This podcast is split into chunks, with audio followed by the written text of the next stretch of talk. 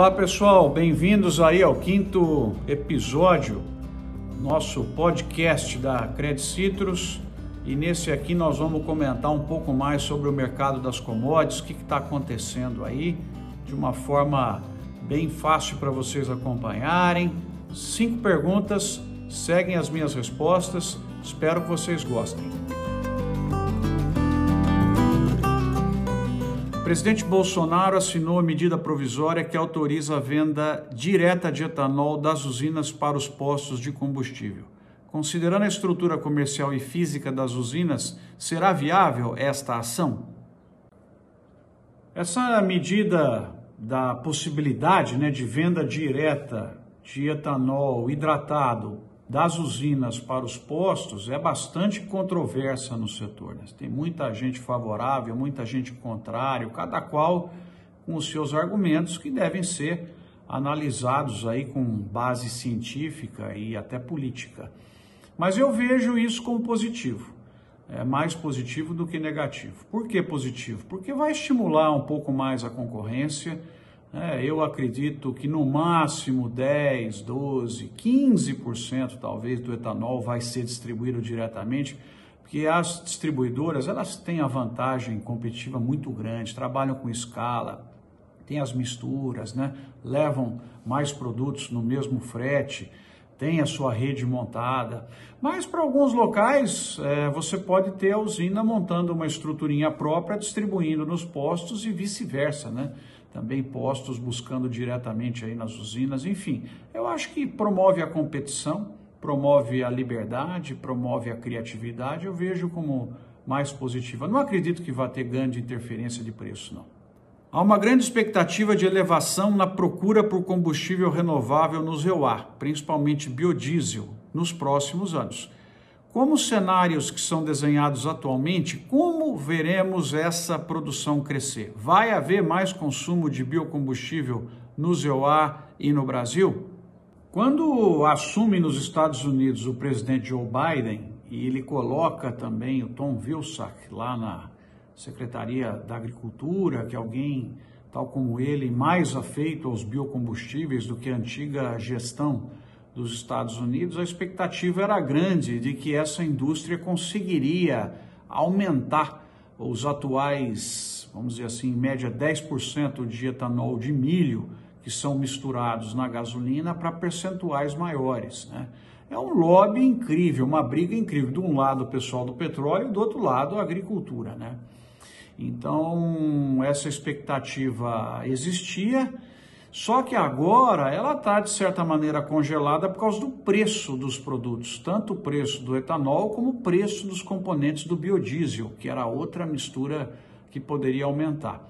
Então eu acredito que enquanto perdurarem esses preços, que vão chegar altos ainda no final desse ano e devem começar a cair na metade do ano que vem, essas políticas de aumento de participação dos biocombustíveis na matriz vão ficar meio paradas. Né? Se não diminuir, já está ótimo. E retomar essa conversa a partir do ano que vem. Mas é uma grande expectativa para a agricultura brasileira, seria excelente. Os estoques de café arábica são muito baixos na Europa e nos Estados Unidos. No Brasil, podemos dizer que nem existe. Como que fica o mercado de café nos próximos anos? Coitado do café, né? Tá entre as culturas que levaram essa pancadaria climática. Começar desse estresse hídrico, né? Essa seca terrível que nós estamos vivenciando. E aí você é impactado com três, quatro geadas na mesma época, né? Impressionante. A gente viu aí imagens muito tristes, né? De, de perda do, do cafezal, queimado. E isso daí não é como o grão, né? Que você recupera rapidamente, né? A planta é, demora mais e alguns casos vai ter que repor. E esse déficit de café que nós temos aí não se resolve muito rápido, né? É uma pena porque isso pode ter, acredito que não, né? Mas pode ter alguma interferência negativa em consumo é, com a subida de preços. Mas também é chegada a hora, talvez, de se pensar num novo patamar de preço para o café. Né? O café, tal como a gente viu acontecer com a arroba do boi, o café precisaria ter um pouco mais de valor no produto quando você olha a composição da matéria-prima no preço do produto final. É, mas vai pelo menos uns dois anos aí, né, para acertar isso. Preço da tonelada de carne bovina exportada pela indústria brasileira tem ficado acima de 5.400 dólares, com a Argentina fora do mercado. Mesmo com a recuperação da oferta de carne suína na China, continua bom o negócio da pecuária aqui para o Brasil?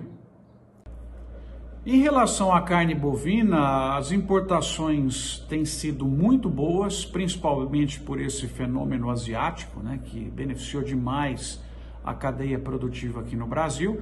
E com a recuperação da economia brasileira, a volta mais forte dos restaurantes, nós devemos ter melhores notícias no mercado interno agora nesse segundo semestre. A China está certo que está recompondo lá a sua produção de suínos, né? mas eu acho que a carne bovina é um outro momento de consumo, um momento mais nobre, mais de presente, de restaurante, né? de especiaria, vamos dizer assim. Então eu não sei se é, esse aumento da produção de suínos lá poderia afetar essa demanda do chinês por um produto diferenciado como tem sido esse, essa carne bovina brasileira colocada lá na China. Então eu estou muito otimista com isso. Né? Ah, os preços têm sido bons, a renda trazida para o Brasil muito boa. Nós estamos com um problema, lógico, aí de falta escassez de oferta, problema grave de pasto né, com essa seca.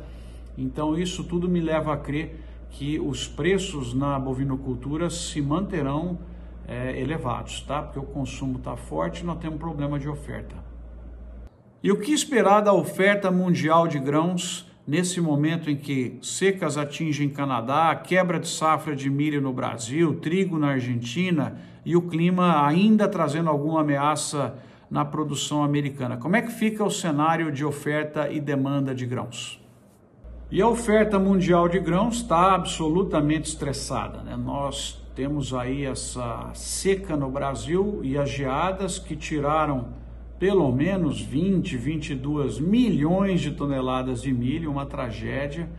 A estimativa do USDA trouxe a produção deles também outras 10 milhões de toneladas menor, em virtude de algum estresse climático que tiveram aí nas semanas anteriores, que deteriorou um pouco as condições de lavoura, mas o clima deve melhorar agora nos Estados Unidos e concluir a safra de maneira satisfatória. Então, basicamente o problema fica no milho brasileiro, tem seca em outros lugares também, mas aqui é que foi a maior perda, né, que trouxe esse problema da manutenção elevada dos preços do milho.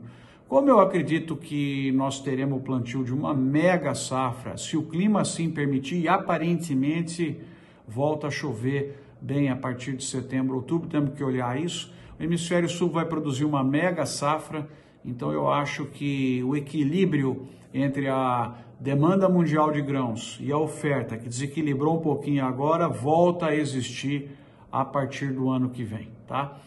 É, isso não acontecendo nenhuma frustração climática lá nos Estados Unidos, que até a nossa torcida não pode acontecer, porque senão atrapalha muito as outras cadeias produtivas, né? Bom, agradeço você ter chegado ao final aí do nosso podcast, com um pouquinho mais de informações sobre o mercado, de um jeito conveniente aí para você ouvir. Estamos à disposição de vocês, tá? Bons negócios para todos.